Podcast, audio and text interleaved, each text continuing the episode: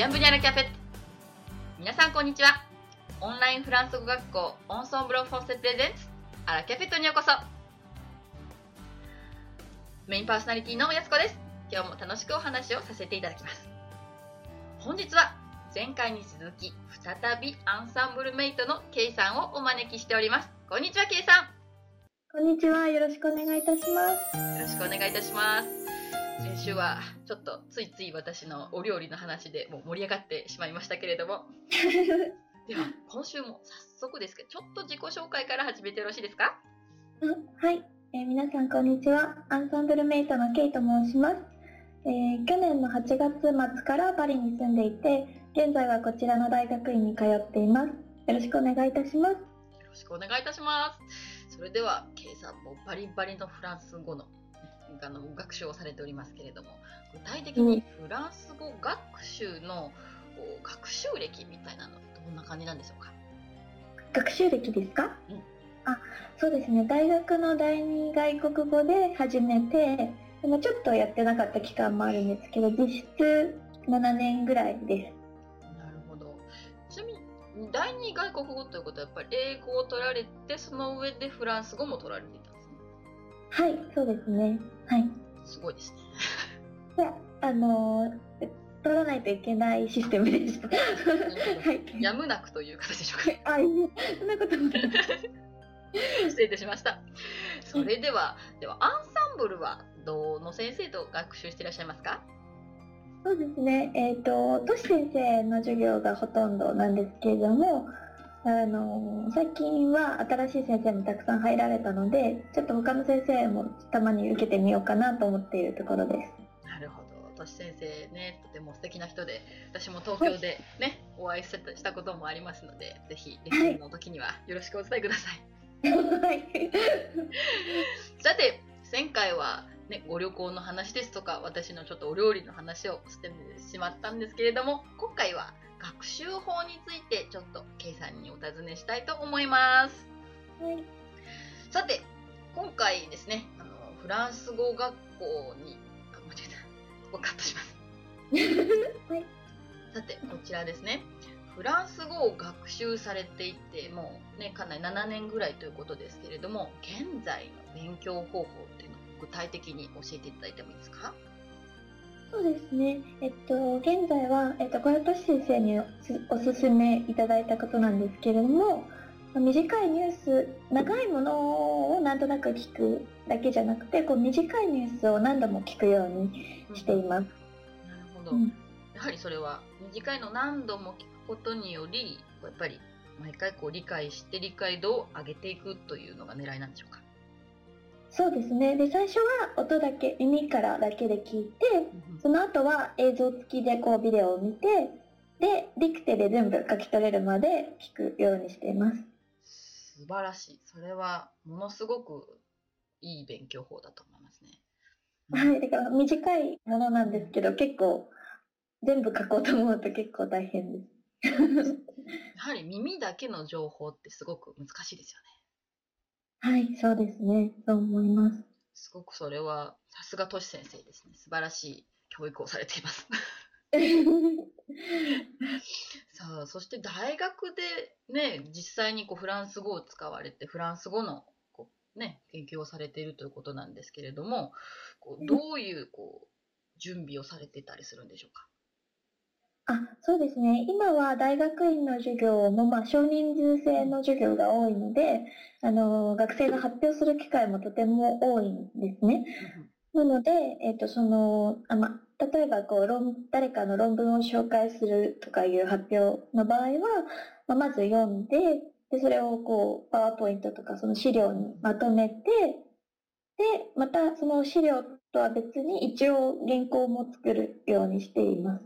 それは、えっと、その原稿を読み上げるためっていうよりは、原稿があることで安心してこう話せるようにするために原稿を書いていて、で、実際にその発表するときは、なるべく、あの、なんて言うんでしょう。なるべくこう聞いてる人が初めて、要するに聞く情報でもわかるように、こうパラフレーズして話すように心がけています。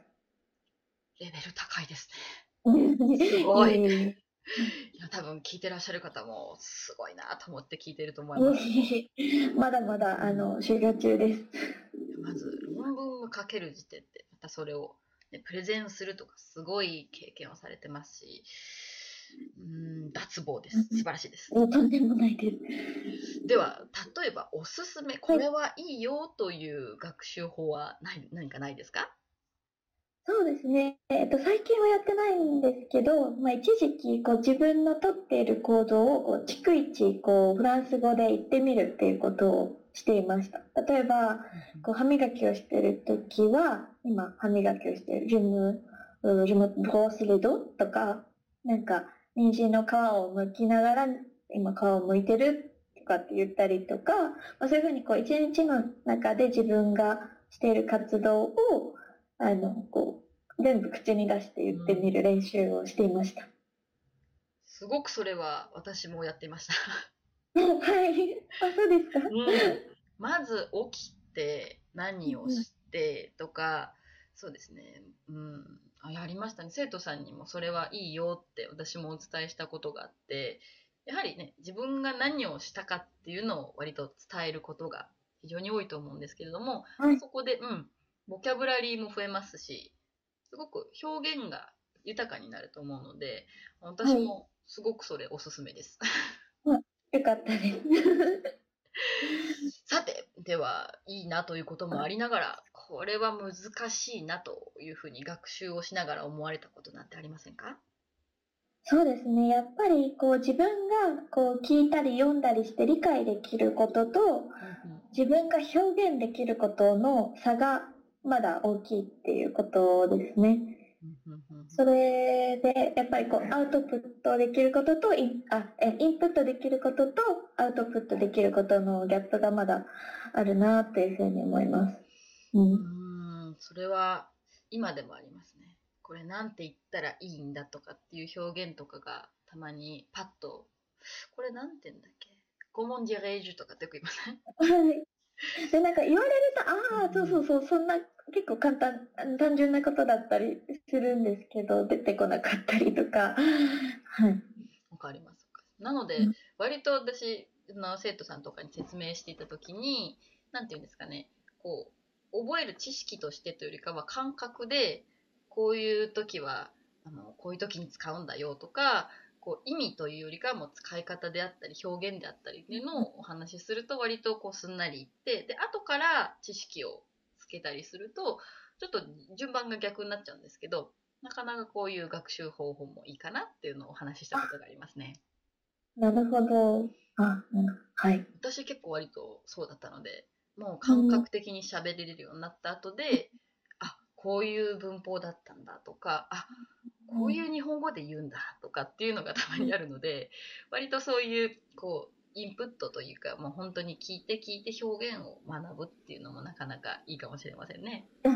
そうですね。なんかあの、こっちの、あの、フランス人とか、まあ、フランス語のネイティブの友人がうん聞いた、あ、がが言うことで私が初めて聞くことは、とりあえず、あの、まず、なんか使ってみることにしています。はい。それもう実践ですね。特に K さんがこちらにいらっしゃるんで、どんどんフランス語を使っていってください。はい、ありがとうございます。さて、そうですね。こちらに来て何かこう、ね、実際こちらに今いらっしゃるんですけれども、なんかはい、すごく、ああ、こういうことをこう感じるなとか、なんかすごく思うなっていうことってありますか？そうですね。やっぱりこちらに来て耳は随分鍛えられたかなというふうに思います。というのは、やっぱり大学の講義であったりとか、うんまあ、ニュース番組であったりとか、あと道端の会話であったりとか、こういろんなタイプのフランス語を聞く機会が、あの、増えたなというふうに思っています。うんやはりこちらに来ると、そこら中すべてフランス語ですからね。うんはい、そうですね。だから、まあ、それは、あの、良かったんですけれども、ただ、なんていうか、例えば大学で、こう、学生、あ、先生方とか、こう、他の学生が話すフランス語は理解できるし、まあ、私が言うことも、あの、そこに、まあ、間違いがこう多少入ってたとしても、まあ、大体通じてしまうので、なんて言うんでしょう、いちいち別にその直されるわけではないので、それで、あの、このままだと、まあ、その、それなりにはやっているけれども、自分のこうフランス語のレベルがこうそんなに変わってないんじゃないかなっていう気もして、それで、あの、アンサンブルのレッスンを続けています。なるほどなるほど。確かにこう、通じればいいよっていうのがこうすごく多くなってくるので、本当に正しいので、やっぱ友達とかも、まあ、気遣って言わなかったりすることもありますよね。そうですね。うん、はい。私はやっぱだから、一番親しい人とかには、もう間違えたら言ってっていうふうに必ず言っていて、もう例えばたまにこう男性名詞女性名詞が違っていたりだとか、っていう時にこうたまに違うよっていうふうに言われたりとかしてああそうかっていうふうにまあ、うん、そういうのも私でもって言ったらちょっと恐縮なんですけれども まあなるのでやはりまあ、はい、ちゃんと、うん、ゴリジェしてもらうっていうのは大事ですね。そうですね。ただ、うん、その、あの、ネイティブの子とかには、あの仲のいい子にはそういうふうにお願いしてるんですけど、周りも留学生も多いので、うん、みんな、みんなちょこちょこ間違ってたりして、ちょっと、あれですね、お互い様なんですけど、うん、やっぱり、こう、だ誰かや時々は直してもらうっていうことも必要ですね。なるほど。ぜひ、それ、そういうので、まあ、アンサンブルの先生に、強制をしてもらってるという形でしょうか。はい、お世話になっています。素晴らしいですね。さて、では、フランス語で、例えば、ケイさんのとても好きな言葉とかっていうのはありますか？そうですね。なんか、いろいろか、あのー、な、な、何か好きな言葉って言うと、なんて言うんでしょう。いろいろ、まあ、あるんですけども、一番単純なようで、あの、ボンジュールとメルシーが、えー、好きかなと思いますね。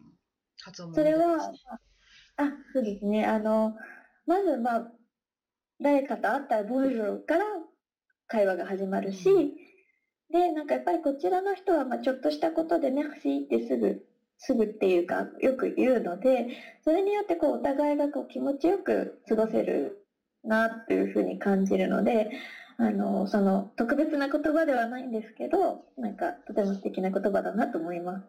すごく、うん。私もメルシー好きですね。メルシーって、例えばなんか褒められた時とか、日本人だと、あ、そんなことないですとか、いや、違いますって言っちゃうんですけど、こちらの方ってすごくストレートに、いいねって言うと、ありがとうっていう気がしません？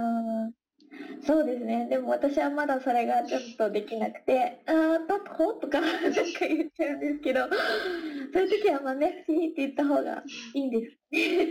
でもそれは日本人の美徳でありますので、いやいやいやっていうふうちょっと謙遜をするっていうのももちろんいい文化だと思うんですけど、こう、ストレートにメッシーってこう言うのもこう、なんかいいかなと私は今思います。そうです。はい。人を褒めた時にメッシーって返ってくると気持ちがいいです。そうですね。では最後に学習仲間であるアンサンブルメイトの方々へちょっとまた一言お願いできますでしょうか？あはいそうですね。なんかあのフランス語を学習するっていうのはすごく長長い道のりだと思うんですけれどもなんかとってもなんかそういうこう、えの勉強してる間にあのある時急にできることが増えていたり急に増えておできたとかっていうことがあったりしてそういう瞬間があるのが楽しいところかなと思っています。私もまだまだなんですけれどもあのこれからも頑張っていきたいと思います。ではケイさんも学生生活頑張ってください。もうプレゼントがかっこいいです。とっても。ではぜひあのトマト煮込みも作られましたら またご感想を聞かせてくださいありがとうございます。では2回にわたり、本当にケイさんありがとうございました。ありがとうございました。留学生活応援しております。ありがとうございます。アラキャフェットを運営しているオンラインフランス語学校オンソンブロンフォセでは、フランス語を24時間自宅で1回1500円からプロの講師に学べる学校です。あなたのペースに合わせて行われるマンツーマンによるレッスンです。無料体験レッスンも随時可能となっております。フランスで叶えるあなたの夢応援します。それでは、アビアントオーバー